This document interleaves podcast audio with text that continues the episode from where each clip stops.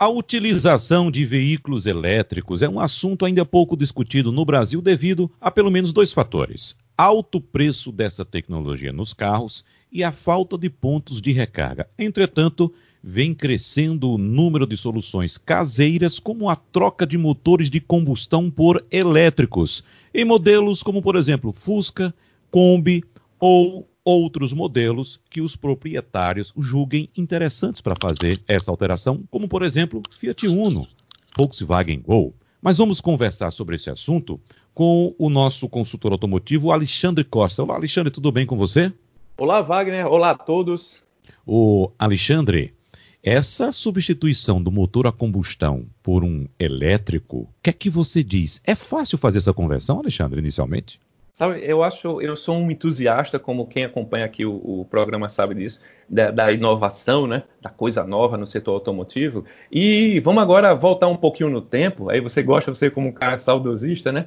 Você lembra que teve uma época que se convertia o carro a gasolina a etanol, etanol em gasolina, né? É, muitas vezes quem tinha carro a, a, etanol colocava uma junta dupla no cabeçote, mudava a válvula termostática para que o carro a etanol pudesse rodar com gasolina. E aí você tem um pouco mais de economia. Hoje em dia você tem o um processo de conversão de, de, do veículo a combustão para trabalhar com o GNV.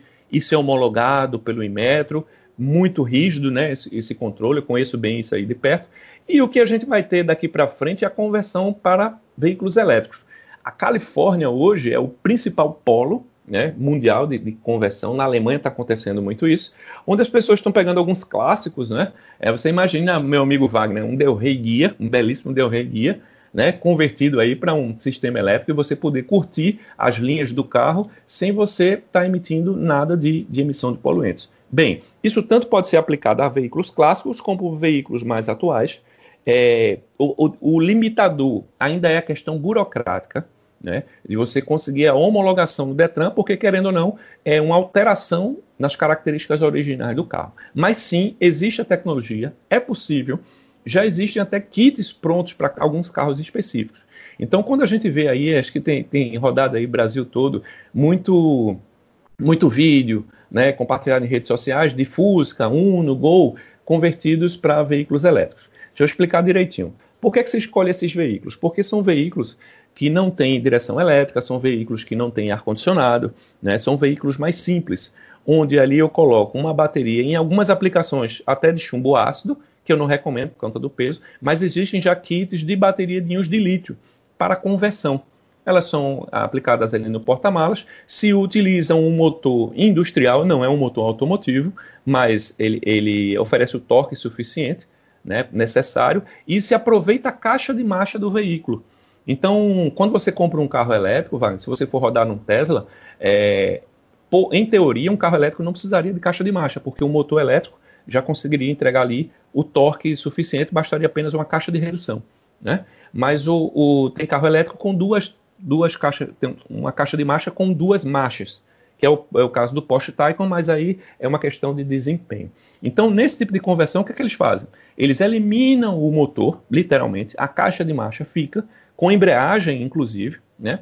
No lugar do motor, você acopla ali um motor elétrico ligado diretamente à caixa de câmbio, mantém ali a embreagem. O, como o motor elétrico ele tem muito torque em baixa rotação, o que é que acontece? Você vai acionar a embreagem só para o veículo se movimentar da primeira vez, né? Você não sai de primeira, você vai sair de segunda ou de terceira. E aí praticamente você não precisaria mais trocar de marchas. A depender somente em alguns casos de alguma subida, aí você faz uma redução. Mas aí isso é que é interessante. Você usa a embreagem praticamente no, no momento para engrenar a linha marcha, né? Para o carro sair, e depois dificilmente você vai passar a marcha. Agora, é, esse tipo de conversão tem que ser feito por profissional especializado, porque envolve é, altas tensões, né? porque envolve riscos, então eu não recomendo que se faça isso em casa. Vão, vão existir empresas né, que vão fazer isso é, num futuro não tão distante. É, a questão é só a homologação é, dessa questão do, do, do, Detran. Inclusive, no comecinho do ano, eu estava agendado, comecinho de março, eu estava agendado para ir, ir, fazer um curso em São Paulo sobre conversão de veículos elétricos, né, para entender mais a fundo, né, ali como, como é todo esse processo. Mas é algo realmente interessante e vai ser algo que vai ser relativamente comum é, nos próximos anos, Wagner. Eu tenho mais uma questão aqui em relação ao motor em si, Alexandre, Sim. mas antes eu quero aproveitar o gancho que você deixou da questão legal. Como uh, deixar um veículo transformado de combustão para elétrico de forma que ele possa circular pelas ruas sem ter problemas com a fiscalização?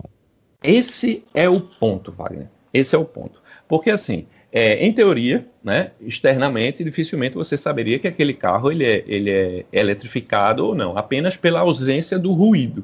Né? Então, é, o que precisa é para que você possa rodar com esse carro, ele tem que estar com a documentação correta. Então, esse carro ele precisaria ser levado ao Detran para fazer uma vistoria e pagar as taxas para fazer essa alteração. Como, por exemplo, se você coloca um turbo no carro, rebaixa a suspensão, a, a lei recomenda que você faça essa alteração. Também, por exemplo, se o carro é blindado, né? Isso aí tem que tá, tá, constar também em documentação e tudo mais. Então, o que é que acontece?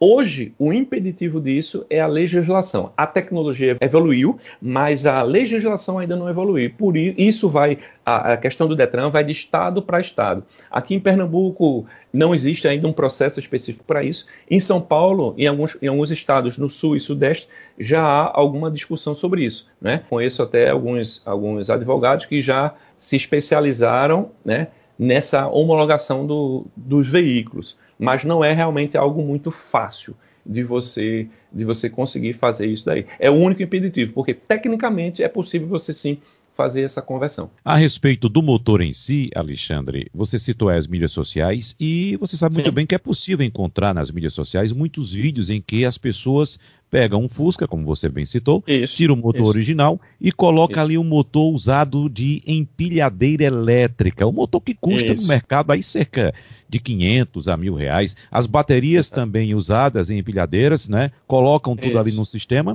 uh, e consegue rodar até 100 km, tem 100 km de autonomia, e o veículo Exato. pode atingir até 100 km por hora. Ou seja, uma solução perfeita para uso meramente urbano. urbano, não é isso? Perfeito.